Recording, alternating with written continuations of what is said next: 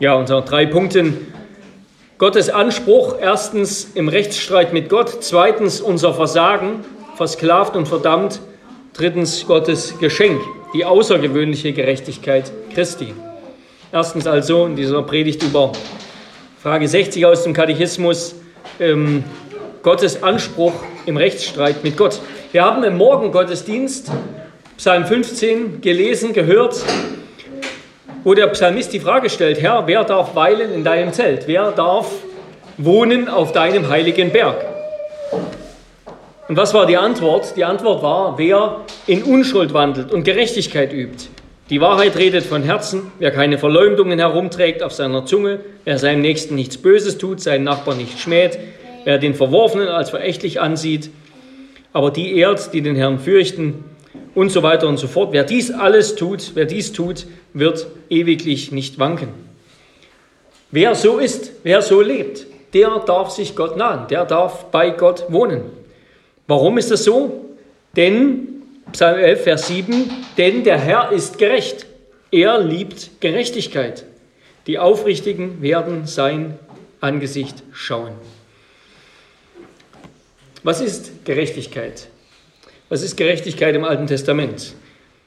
Wir finden da drei Bedeutungsfelder von Gerechtigkeit, wo vor allem die ersten beiden wichtig sind und auch den meisten Raum einnehmen.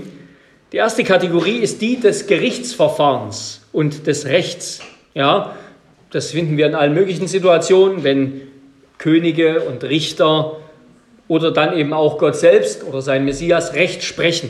Ja, in einem gerichtlichen Forum. Es umfasst also umfasst das Richten, das Rechtsprechen, das Urteile vollstrecken, das Rechtfertigen, das Rechtfertigen von jemandem, der zu Unrecht beschuldigt und unterdrückt wurde. Finden wir viele Bibelstellen. Zum Beispiel könntet ihr euch notieren Levitikus 19, Vers 15, also 3. Mose 19, 15 oder Psalm 69, 96, Psalm 96, Vers 13. Und hierher gehören, das werden wir dann gleich noch uns anschauen, hierher gehören auch die sogenannten Rechtsstreite oder Gerichtsverfahren auf Hebräisch Rif, R-I-B, Rib, ähm, die Gott gegen sein Volk führt. Die Prophetenbücher sind voll davon, dass Gott einen Rechtsstreit führt gegen sein Volk, aber auch zum Beispiel das Buch Hiob, ja, das ist im Ganzen ein Rechtsstreit zwischen Gott und Hiob. Finden wir viele an vielen Orten. Das ist also die erste Kategorie der Gerechtigkeit, ist diese gerichtliche. Das gerichtliche Bedeutungsfeld. Die zweite Kategorie ist die der ethischen Gerechtigkeit. Also wir könnten die erste auch forensische Gerechtigkeit nennen, also die eben, die in einem gerichtlichen Forum gilt. Die zweite ist die der ethischen Gerechtigkeit. Das betrifft nämlich sozusagen das gerechte Leben, ja, das gerechte Verhalten. Damit werden deshalb meistens auch die meistens Menschen bezeichnet, ja, in den Psalmen. Da sind die Gerechten oder auch die Aufrichtigen genannt und dagegen die Sünder, die Gottlosen, die Ungerechten. Die einen, die leben, die verhalten sich im Sinne der Gerechtigkeit Gottes, die leben nach den Geboten Gottes, die leben, wie es Gott gefällt, die anderen tun das nicht. Ja, hier geht es dann um den Charakter und den Lebenswandel. Zum Beispiel Deuteronomium 24, also 5. Mose 24, 10 bis 13 oder Psalm 18, 21 bis 25. Und hierher gehört eben auch Psalm 15, den wir gerade eben nochmal den ich uns gerade noch mal kurz vor Augen geführt habe.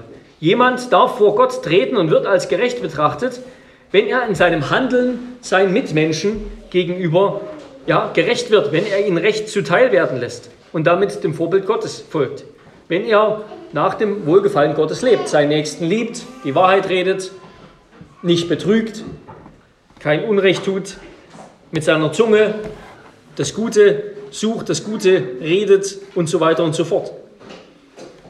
Und wir werden gleich sehen, dass diese beiden Kategorien, die gerichtliche und die ethische, ganz eng miteinander zusammenhängen. Ja? Und schon dadurch, dass die Gerechtigkeit, die jemand selbst besitzt, die eben unseren, die den Lebenswandel eines Menschen beschreibt, und dass die, die Gerechtigkeit, die jemandem vor Gericht zugesprochen wird, das entspricht einer äußeren Norm. Ja? Also jemand ist gerecht, wenn er im Sinne der Gebote Gottes lebt, ja? wenn er die Gebote Gottes hält. Und jemand wird als gerecht gesprochen, wenn er das getan hat, ja? Oder jemand wird gerecht gesprochen, der glaubt, auch wenn er es nicht getan hat, wird so betrachtet, als ob er dieser Norm entspricht. Gerechtigkeit ist im Alten Testament ein Normbegriff. Ja, es gibt eine feste Norm, an der gemessen wird, was gerecht ist. Nämlich das Gesetz Gottes, das mosaische Gesetz oder auch das Naturgesetz, natürliche Weisheit, ja. Auch schon bevor Gott das Gesetz gegeben hat, haben wir, da war den Leuten auch schon klar, Mord ist Mord, das ist nichts Gutes, Lügen ist nichts Gutes, Stehlen ist nichts Gutes, Ehebruch ist nichts Gutes und so weiter und so fort. Also Gerechtigkeit ist ein Normbegriff, es wird an einer festen Norm gemessen. Es ist nicht einfach, wie das heute von Auslegern auch schon vor einer Weile von, seit einer Weile von Auslegern überhaupt, nicht einfach ein Verhältnisbegriff, ja, sozusagen, wo es einfach darum geht, dass zwei Parteien eben einander gerecht werden. Ja, das ist sozusagen Gerechtigkeit daran gemessen wird, dass du in der Gemeinschaft mit dem anderen das Richtige tust. Gemeinschaftstreue wird es auch manchmal so genannt. Nein, Gerechtigkeit ist ein Normbegriff, es gibt eine feste Norm. Ja, die dritte Kategorie von Gerechtigkeit, das ist dann, oder wird der Begriff Gerechtigkeit gerecht benutzt für, also für alles, was mit Ordnung zu tun hat. Ja, gerechtes Gewicht zum Beispiel, ja, gerechtes Maß im Handel, ja, dass man nicht betrügt beim Handeln, der korrekte Handel. Richtige Gewichte und Maße. Sprüche 8, Vers 8 zum Beispiel, Jesaja 45, Vers 19. Worin besteht jetzt die Gerechtigkeit Gottes? Die Gerechtigkeit Gottes. Gerechtigkeit Gottes wird im Alten Testament am besten eben im Kontext einer rechtlichen Auseinandersetzung verstanden. Also Gott, der mit jemandem in einem rechtlichen Konflikt steht und der immer zugleich natürlich der ist, der am Ende das letzte Wort behält. Ja. Gottes rechtliches Handeln, seine Urteile, seine Urteilssprüche, seine rechtlichen Entscheidungen zugunsten eines Unterdrückten gegen deren Gegner zu erlassen, auszusprechen. Das ist der Fokus der Gerechtigkeit Gottes. Gott, der als Richter dasteht und der seine Gerechtigkeit gegenüber dieser Welt verteidigt. Ja? Immer wieder lesen wir, wenn Gott spricht, meine Gerechtigkeit, ihr habt meine Gerechtigkeit besudelt und, und so weiter und so fort. Gott hat dem Menschen eine Norm gegeben, nämlich sein Gesetz, und wer sich an diese Norm hält, der wird gerecht gesprochen. Aber wir sehen schon im Alten Testament, dass es dazu Ausnahmen gibt. Und Gott rettet sein Volk, indem er sie ins Recht setzt. Ja? Das Volk Gottes steht als ungerecht da oder es wird unterdrückt, obwohl es doch das Volk Gottes ist. Und Gott rettet sie, indem er sie ins Recht setzt, indem er ihnen vergibt und sie daraufhin von ihren Feinden, von ihren Unterdrückern befreit. Und damit kommen wir zum zweiten Punkt. Also das ist sozusagen die Frage nach dem Rechtsstreit mit Gott. Es besteht, also Gerechtigkeit ist eine Kategorie, die sich vor allem im Gegenüber, einem gerichtlichen Gegenüber mit Gott, die das gerichtliche Gegenüber mit Gott beschreibt. Komme ich zum zweiten Punkt, unser Versagen, versklavt und verdammt. Grundsätzlich bezieht sich also die Gerechtigkeit Gottes im Alten Testament auf darauf, auf das Ausüben von Gerechtigkeit vor Gericht. Ja? Dass das Volk Gottes gegenüber den Feinden des Volkes Gottes gerechtfertigt wird. Dass auch Einzelne gerechtfertigt werden. Ja? Dass Hiob als gerecht erwiesen wird gegenüber den Anklagen seiner Freunde zum Beispiel, die ihm sagen, ja, da muss ja irgendeine Schuld sein, du bist schuldig.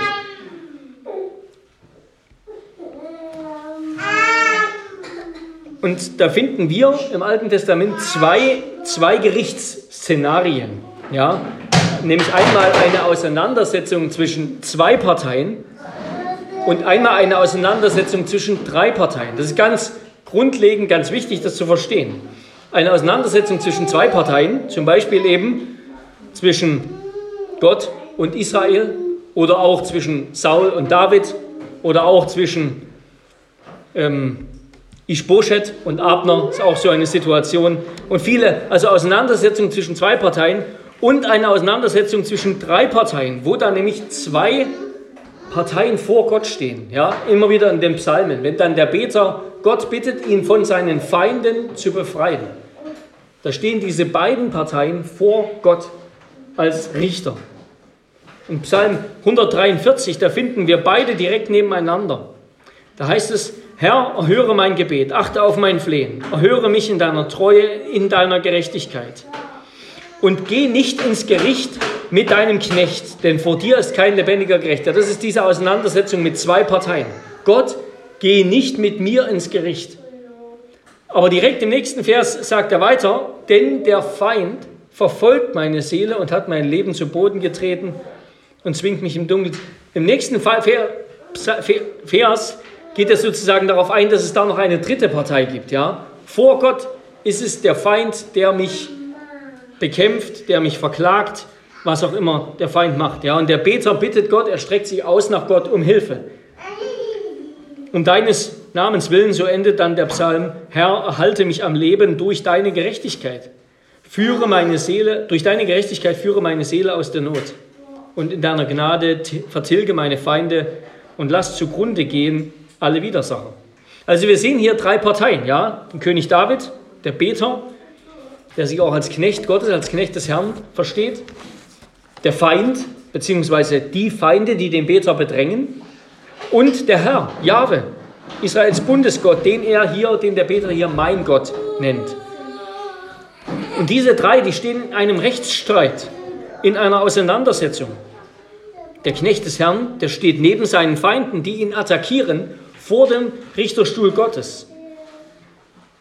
Und er sagt, Herr, hilf mir doch, ich vertraue dir, ich gehöre dir, hilf mir doch gegenüber ihnen, gegenüber den Bösen, sage ich jetzt mal ganz platt.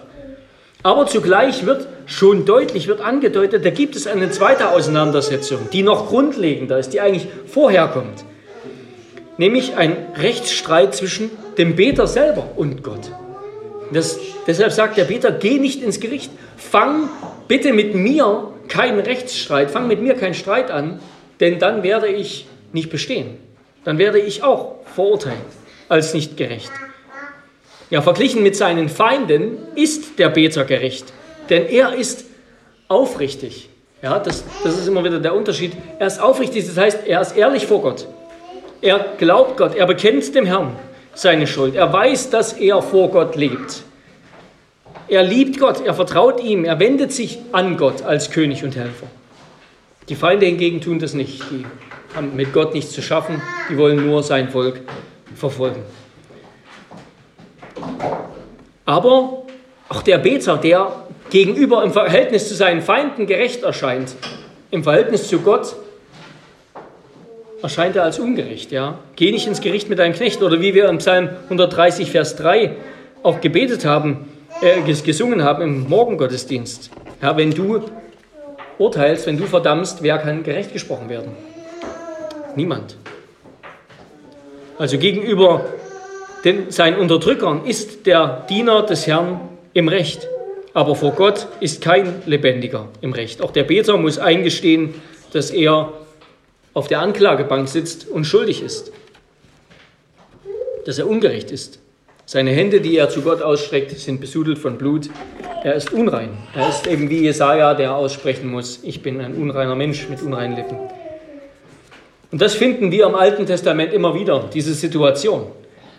Und da deutet sich eben schon an, da deutet sich schon an, dass nicht nur der gerecht gesprochen wird, der auch gerecht lebt, ja, der also quasi alles richtig macht, sondern dass auch der von Gott gerecht gesprochen werden kann, der Buße tut, ja, der glaubt, der den Herrn sucht und ihn um Vergebung bittet. So ist es zum Beispiel die Kapitel Micha Kapitel 6 und 7 sind ein sehr schönes Beispiel dafür, wie Gott einen Rechtsstreit führt mit seinem Volk. Ich will das mal in aller Kürze, Geschwindigkeit durchgehen. Micha Kapitel 6 bis 7. Vielleicht könnt ihr damit reinschauen. Micha Kapitel 6 beginnt ab Vers 1, Gott zu einem Rechtsstreit mit seinem bundesbrüchigen Volk. Hört doch, was der Herr sagt. Mache dich auf, also sagt der Herr, ähm, Mache dich auf, führe einen Rechtsstreit vor den Bergen und lass die Hügel deine Stimme hören. Ich denke, das sagt der Herr zu dem Propheten Micha. Hört ihr Berge den Rechtsstreit des Herrn und ihr Uralten, ihr Grundfesten der Erde. Denn der Herr tritt einen Recht, in einen Rechtsstreit mit seinem Volk und mit Israel wird er sich auseinandersetzen. Mein Volk, was habe ich dir angetan und womit habe ich dich ermüdet? Sage gegen mich aus. Ja, ich habe dich aus dem Land Ägypten heraufgeführt, aus dem Haus der Sklaverei erlöst. Ich habe Mose, Aaron und Miriam vor dir hergesandt. Mein Volk, denkt doch daran, was Balak, der König von Moab, beratschlagt, was Biliam, der Sohn des Beor, ihm antwortete. Denk an den Übergang von Schittim bis Gilgal, damit du die gerechten Taten des Herrn erkennst. Ja, es gibt einen Rechtsstreit. Dieser Rechtsstreit hat kosmische Auswirkungen.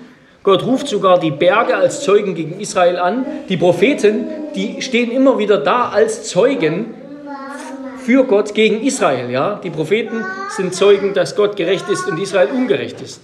Gott führt hier die Geschichte Israels an, als Zeuge, dass er doch ein treuer Gott ist. Warum ist Israel jetzt untreu? Ja, Israel hat den Bund vom Sinai gebrochen und deshalb kommen die Flüche des Bundes auf sie. Und dann heißt es weiter in Vers 11, Micha 6, Vers 11, sollte eine gottlose Person, so sollte man das übersetzen, sollte eine gottlose Person gerechtfertigt werden auf der Grundlage der Waage, sollten die betrügerischen Gewichtssteine im Beutel gerechtfertigt sein, sozusagen, das ist eine rhetorische Frage. Also sollte der Gottlose gerechtfertigt werden? Nein. Sollte der Betrug gerecht sein? Nein. Gott hat schon seinen Standard gesagt. Ja, Vers 8. Es ist dir gesagt, Mensch, was gut ist und was der Herr von dir fordert. Recht zu üben, Güte zu lieben und demütig zu gehen mit deinem Gott. Aber die Israeliten haben nur, Vers 13 bis 16, haben nur auf Reichtum geachtet. Die Reichen haben die Armen unterdrückt. Und so wird eben der Gesetzlose vor Gottes Klage nicht bestehen. Das ist also dieser Zustand zwischen Gott und Israel. Da ist Israel wegen seines Bundesbruchs in der Misere und wird von Gott verurteilt. Deshalb lässt Gott feindliche Völker kommen. Deshalb lässt Gott zu, dass Israel unterdrückt wird, dass es ihnen schlecht geht. Dass die ganzen Flüche des Bundes verdientermaßen auf Israel kommen. Aber dann, jetzt springe ich ein bisschen, heißt es weiter in Micha 7, Vers 7 bis 9, da spricht dann der Prophet. Und hier sehen wir wieder vor den Feinden Israels, vor dieser dritten Partei. Ich aber will nach dem Herrn ausschauen, will warten auf den Gott meines Heils. Mein Gott wird mich erhören. Freue dich nicht über mich, meine Feindin, denn ich bin gefallen, denn bin ich gefallen, stehe ich wieder auf. Wenn ich auch in Finsternis sitze, ist doch der Herr mein Licht. Das Zürnen des Herrn will ich tragen, denn ich habe gegen ihn gesündigt, bis er meinen Rechtsstreit führt und mir Recht verschafft. Er wird mich herausführen an das Licht, ich werde seine Gerechtigkeit anschauen. Also obwohl das ganze Volk schuldig ist und bestraft wird, die strafende Dimension von Gottes Gerechtigkeit erfährt, die, Verurteilung, erwartet der Prophet doch für den Überrest des Volkes dass Gott jetzt eintritt für das Volk gegen die Feinde des Volkes. Ja, warum? Weil sie, weil dieser Überrest, wie wir das auch in dem Psalm finden, weil sie Buße tun. Ja? Weil sie Buße tun und Gott um Vergebung bitten. Bitten Gott, setze mich doch wieder ans Recht, vergib mir meine Sünden. Und wir sehen schon im Alten Testament, Gott tut es. Ja? Gott setzt den Sünder wieder ins Recht. Er vergibt ihm. Er ist geduldig. Er ist geduldig. Ja. Gottes Haltung gegen Israel kann also die des Anklägers sein, aber sie kann sich auch vom Ankläger, der Vorwürfe vorbringt, zum Richter wenden. Gott ist immer auch der Richter, der zugunsten Israels Recht spricht, der Israels gegen seine Feinde beschützt und sie Recht spricht und gegen und ihre Feinde sozusagen verurteilt. Also diese Verse, die haben einen starken rechtlichen Hintergrund. Ja, Gott hat Israel in seiner Gnade errettet und jetzt trotz ihrer Sünden gerecht gesprochen. Und genau das preist Micha. Die Gerechtigkeit Gottes, die ist also hier ebenso ein Normbegriff, ja, der sich auf die Vorstellung von Gottes Rechtfertigung seiner Diener konzentriert. Gottes Gerechtigkeit oder Gottes rechtfertigendes Handeln, das ist das Handeln, mit dem er die Erwählung seines Volkes, die Rettung seines Volkes rechtfertigt.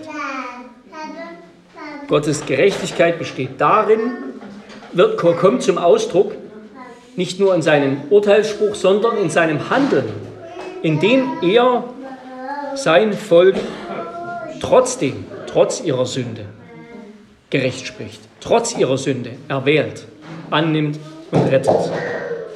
Und das kommt dann hier dem neutestamentlichen Verständnis, dem Verständnis, das Paulus von Gerechtigkeit Gottes hat, schon ganz nah.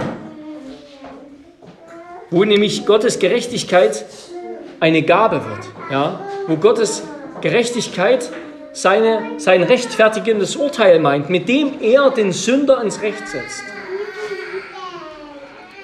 Ein Geschenk sozusagen für den Sünder. Rechtfertigen bedeutet also in dem Zusammenhang jemanden als für im Recht befindlich betrachten.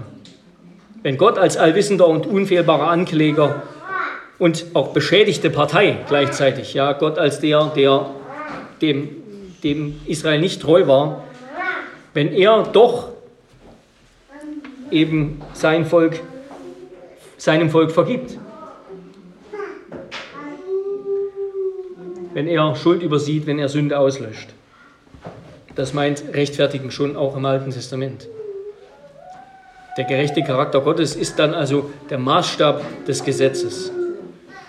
Und entscheidend ist, dass Israel Buße tut und dass sie ihre, dass sie dem Herrn opfern, ja, dass sie ein Opfer bringen und dass Gott auf Grundlage dieses Opfers vergibt. Und das werden wir jetzt gleich noch sehen, und im Neuen Testament, um das nur ganz kurz zu sagen, im Neuen Testament wird das Bild von Sünde, der Radikalität von Sünde, eigentlich nicht kleiner gemacht. Ja, manchmal hat man so das platte Gefühl, das Alte Testament, da ist der heilige Gott, der gerechte Gott. Und dann im Neuen Testament, da ist dann der liebe Gott. Kommt dann Jesus, der alles gut macht und so weiter. Aber so ist das nicht, ja. Sondern verglichen mit den Pharisäern, verglichen mit dem Verständnis von Sünde, dass das im Judentum, damals im Judentum dieser Zeit, kann man in den intertestamentarischen Schriften sehen, verglichen im Verständnis der Sünde, das die Pharisäer hatten, ist das Verständnis von Sünde, das Jesus hat, das Paulus hat, viel radikaler. Ja? Jesus sagt, jeder, der die Sünde tut, ist der Knecht, ein Knecht der Sünde. Und Paulus macht das ganz unmissverständlich wenn er eben ausführt in Römer 13, es ist keiner gerecht, auch nicht einer. Es ist keiner, der verständig ist, der nach Gott fragt. Sie sind alle abgewichen, sie taugen alle zusammen nichts. Da ist keine Gottesfurcht vor ihren Augen und dann führt er das alles aus, ja. Römer 3, Vers 10 bis 20. Das Gesetz verstopft aller Welt den Mund, das Gesetz spricht alle schuldig. Niemand kann durch das Gesetz gerechtfertigt werden vor Gott, als gerecht erscheinen. Und dieses Urteil, das gibt auch unser Katechismus in klaren Worten wieder. Mein Gewissen klagt mich an, dass ich gegen alle Gebote Gottes schwer gesündigt und keines jemals gehalten habe. Also ich bin nicht nur verdammt deswegen, weil ich gesündigt habe, sondern ich bin darin auch gefangen. Ja? Ich habe keines jemals gehalten und noch immer bin ich zu allem Bösen geneigt. Noch immer, selbst als Christ. Ja? Merken wir, da ist noch die Neigung zum Bösen da. Und selbst wenn Sünder Gutes tun, dann ist es doch nur relativ Gutes, ja. Sünder können nichts absolut Gutes tun vor Gott, denn sie lieben ihn ja gar nicht. Ohne Glauben, ohne das Anerkennen Gottes als Gott ist es unmöglich, Gutes zu tun vor Gott. Denn dafür müssten wir uns zuerst demütigen, müssten wir zuerst unseren Hochmut eingestehen. Aber das kann und das will der Sünder nicht. Ja. Also unsere Situation ist klar, Israels Situation ist klar, die Situation aller Menschen ist klar. Wir sind vor Gott verdammt und versklavt. Wir sind verloren in unserer Sünde. Wir kommen nicht heraus. Aber Gott ist bereit, den Sünder ins Recht zu setzen. Und damit komme ich zum dritten Punkt. Gottes Geschenk, die außergewöhnliche Gerechtigkeit Christi. Wie können also Sünder, Ungerechte vor Gott gerechtfertigt werden? Wie kann Gott das tun? Denn wir lesen im Alten Testament Stellen, dass Gott Israel rechtfertigt, dass Gott sein Volk gerecht spricht. Und was sagt der Katechismus hier? Aber Gott rechnet mir ganz ohne mein Verdienst aus lauter Gnade die vollkommene Genugtuung, Gerechtigkeit und Heiligkeit Christi an, als hätte ich nie eine Sünde begangen und so weiter. Er rechnet mir die vollkommene Genugtuung, Gerechtigkeit und Heiligkeit Christi an. Ja, wir kommen auf dem gewöhnlichen Weg nicht mehr dazu, vor Gott im Recht zu sein. Ja, der gewöhnliche Weg ist, dass wir uns an die Gebote Gottes halten. Aber das gelingt uns nicht. Und wir haben auch schon einen schweren Rucksack voller Schuld. Und auch das Neue Testament ist klar, vor Gott sind nicht die gerecht, die das Gesetz kennen, sondern die das Gesetz tun. Ja, auch wenn wir gerecht werden wollen vor Gott, gerecht sein wollen, dann hilft uns das trotzdem nichts. Sondern Calvin sagt, auch die Gläubigen sind wie Lahme, die noch weit vom Ziel entfernt sind, die oft abirren und eben dem Gesetz nicht Genüge leisten können. Wie schenkt Gott uns also Gerechtigkeit? Wir empfangen nicht die gewöhnliche Gerechtigkeit durch das Tun, durch das Halten der Gebote, durch das Tun des Willens Gottes, sondern eine außergewöhnliche Gerechtigkeit, nämlich eine, die Gerechtigkeit als Gabe. Ja. Die gewöhnliche Gerechtigkeit ist sozusagen die Gerechtigkeit auf dem Weg des Haltens des Gesetzes. Die außergewöhnliche Gerechtigkeit ist die ist Gerechtigkeit als Gabe. Und dazu will ich mal Römer 3 lesen, ab Vers 21 ganz bekannt natürlich dazu der Abschnitt schlechthin über gerechtig, die Gerechtigkeit Gottes und das Rechtfertigen. Jetzt aber ist unabhängig vom Gesetz, jedoch bezeugt von dem Gesetz und den Propheten, die Gerechtigkeit Gottes geoffenbart worden. Nämlich die Gerechtigkeit Gottes, die durch den Glauben an Jesus Christus für alle da ist und allen zukommt, die da glauben. Denn es gibt keinen Unterschied, alle haben ja gesündigt nur Mangeln Ruhmes, den Gott verleiht. So werden sie umsonst durch seine Gnade gerechtfertigt. Vermöge der Erlösung, die in Christus Jesus ist. Ihn hat Gott in seinem Blut als ein durch den Glauben wirksames Sühnemittel hingestellt, damit er, damit er, Gott, seine Gerechtigkeit erweise, weil die Sünden, die früher während der Zeit der Langmut Gottes begangen worden waren, bisher ungestraft blieben. Er wollte also seine Gerechtigkeit in der gegenwärtigen Zeit erweisen, damit er selbst als gerecht dastehe und zugleich jeden, der den Glauben an Jesus besitzt, für gerecht erkläre. Sehen wir das hier in den Versen 25 und 26. Ihn hat Gott als ein durch den Glauben wirksames Sühnenmittel hingestellt, damit er seine Gerechtigkeit erweise. Da ist die Gerechtigkeit Gottes Eigenschaft, ja, dass Gott sozusagen gerecht bestehen bleibt, dass Gott nicht plötzlich der ist, der Sünder für gerecht erklärt. Denn das würde Gott ungerecht machen, ja, wenn er den Bösen gut erklärt. Da ist die Gerechtigkeit Gottes also eine Eigenschaft, seine Eigenschaft. Aber in Vers 22 und 21 dass jetzt unabhängig vom Gesetz die Gerechtigkeit Gottes geoffenbart worden ist, nämlich die Gerechtigkeit Gottes, die durch den Glauben an Jesus Christus für alle da ist und allen zukommt, die glauben. Dort ist die Gerechtigkeit Gottes eine Gabe, nämlich die Gabe der Gerechtigkeit, die Gott schenkt. Und da ist, und das ist eben das, was die Herausforderung ist, dort das zu verstehen, ja. Aber woran mache ich das fest? Woran mache ich das fest, dass das eine die Eigenschaft Gottes ist und das andere die Gabe Gottes an dem Glauben. Der Glaube ist die Näherbestimmung. Die Näherbestimmung. Das ist das Wort Glauben. Das ist eigentlich ganz wichtig, das Konzept der Näherbestimmung sozusagen zu verstehen. Das ist eigentlich sowas wie der Kontext. Ja, der Kontext macht deutlich, was damit gemeint ist. Näherbestimmung beschreibt eben die Näherbestimmung dieses Wortes, Gerechtigkeit Gottes. Die Gerechtigkeit Gottes, die durch den Glauben an Jesus Christus für alle da ist und allen zukommt, die da glauben. Also der, der Glaube ist die Näherbestimmung, ja. Und, und das ist ganz wichtig, dass wir dieses Konzept eigentlich verstehen, ja. Je nachdem, welches Wort zu einem anderen Wort dazukommt, so verändert sich die Bedeutung, ja. Zum Beispiel Brille, ja.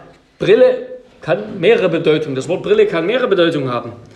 Aber je nachdem, was im Kontext dieses Wortes steht, wird deutlich, was damit gemeint ist. Ja, wenn im Kontext Nase steht, dann weiß jeder Muttersprachler sofort, was damit gemeint ist. Wenn im Kontext aber das Wort Klo steht, ja, dann weiß auch jeder sofort, was damit gemeint ist. Es ist nicht ein und die gleiche Brille, es ist etwas ganz Verschiedenes und trotzdem ist das Wort Brille. Also, und für den, der die Sprache kennt, ist es dann nicht mehr mehrdeutig, es ist sofort klar. Da steht Brille und Nase, okay, jeder weiß, was für eine Brille gemeint ist. Und so auch hier, ja, das Wort Glaube zu der Gerechtigkeit Gottes, das ist die Näherbestimmung, die deutlich macht, was für, was das ist. Eine Gerechtigkeit Gottes, die durch Glauben uns zukommt. Das ist nicht mehr die Eigenschaft Gottes, in der er als Richter gerecht urteilt, jemanden verurteilt oder gerecht spricht. Das ist jetzt eine Gabe, die Gott gibt. Und zwar durch Glauben an Jesus Christus.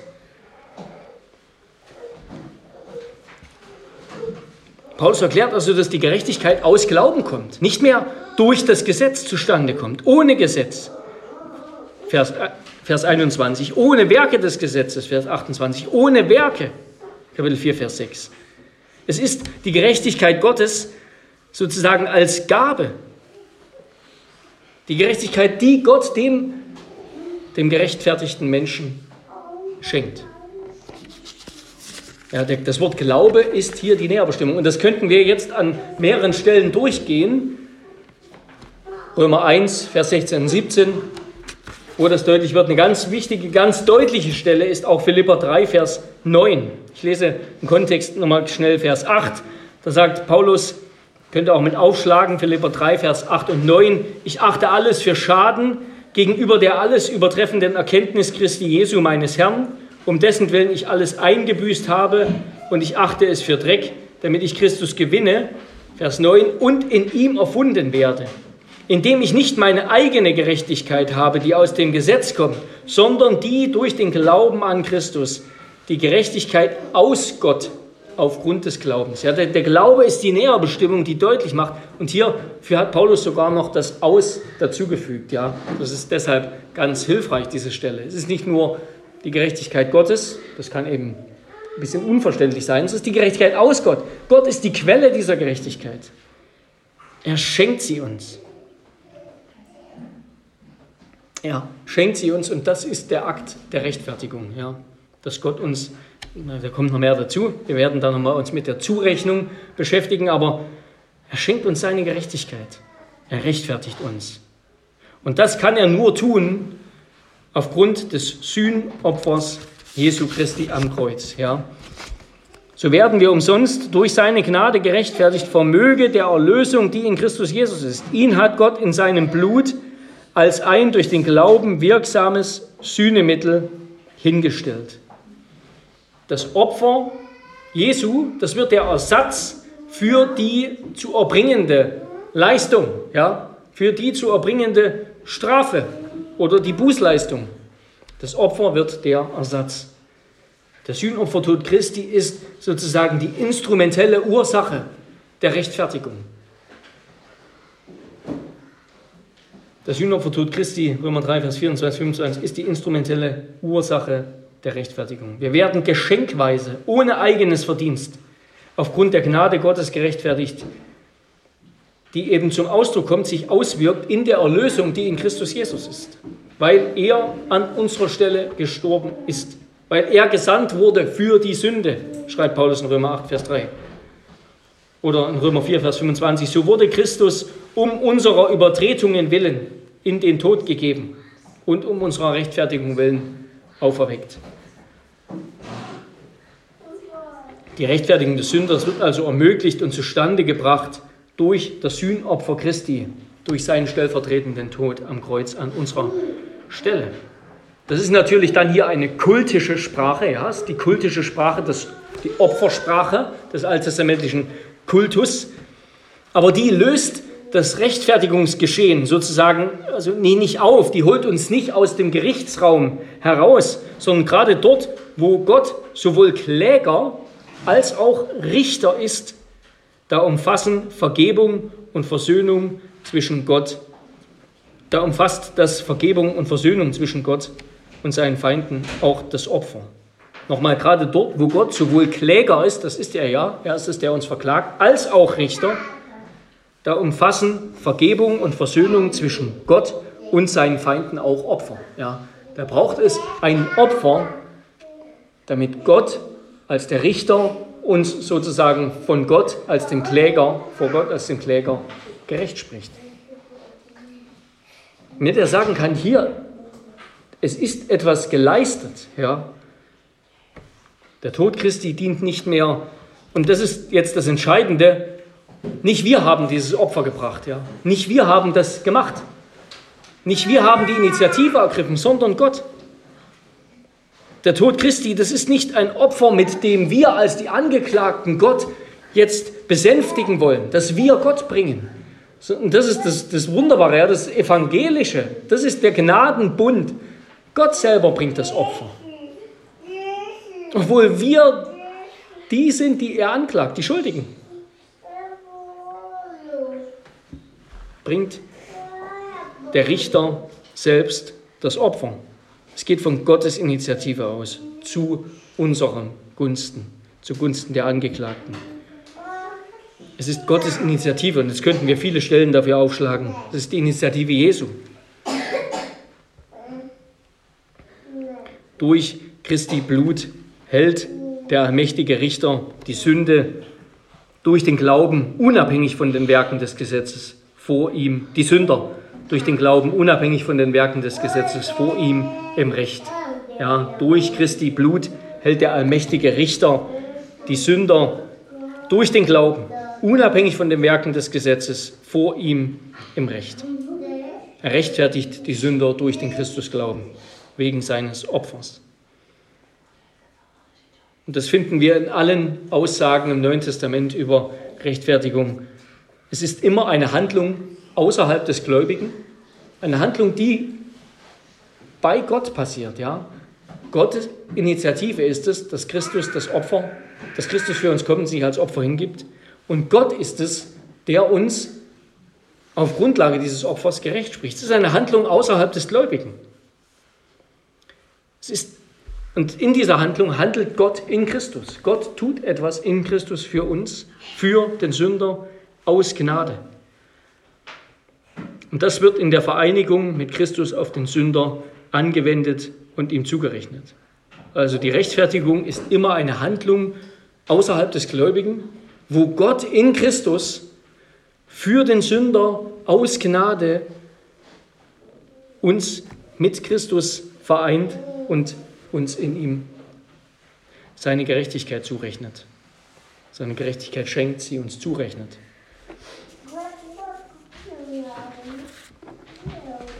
Also ist das sozusagen das Wunderbare an Paulus Verständnis der Gerechtigkeit Gottes, was wir im Alten Testament schon vorbereitet, schon angedeutet finden.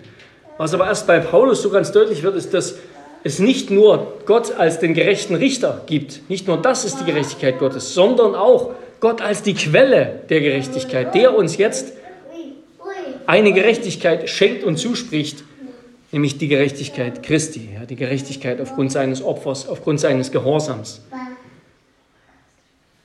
Die Gerechtigkeit Gottes, das ist die Gerechtigkeit, die von, von Gott kommt. Das ist Christus. Er ist die Gerechtigkeit des Gläubigen. Aber das ist am Ende nur eine andere Art zu sagen, dass die Gerechtigkeit Christi den Gläubigen zugerechnet wird. Und da, dazu werden wir dann nächste Woche kommen zur Zurechnung, zur Anrechnung der Gerechtigkeit. Ja. Sie wird uns nicht nur irgendwie geschenkt, sondern sie wird uns angerechnet. Gott, auch dort geht sozusagen die Gerichtsmetapher weiter. Gott sieht uns als im Recht an, er hält uns für im Recht. Er rechnet uns als gerecht. Amen.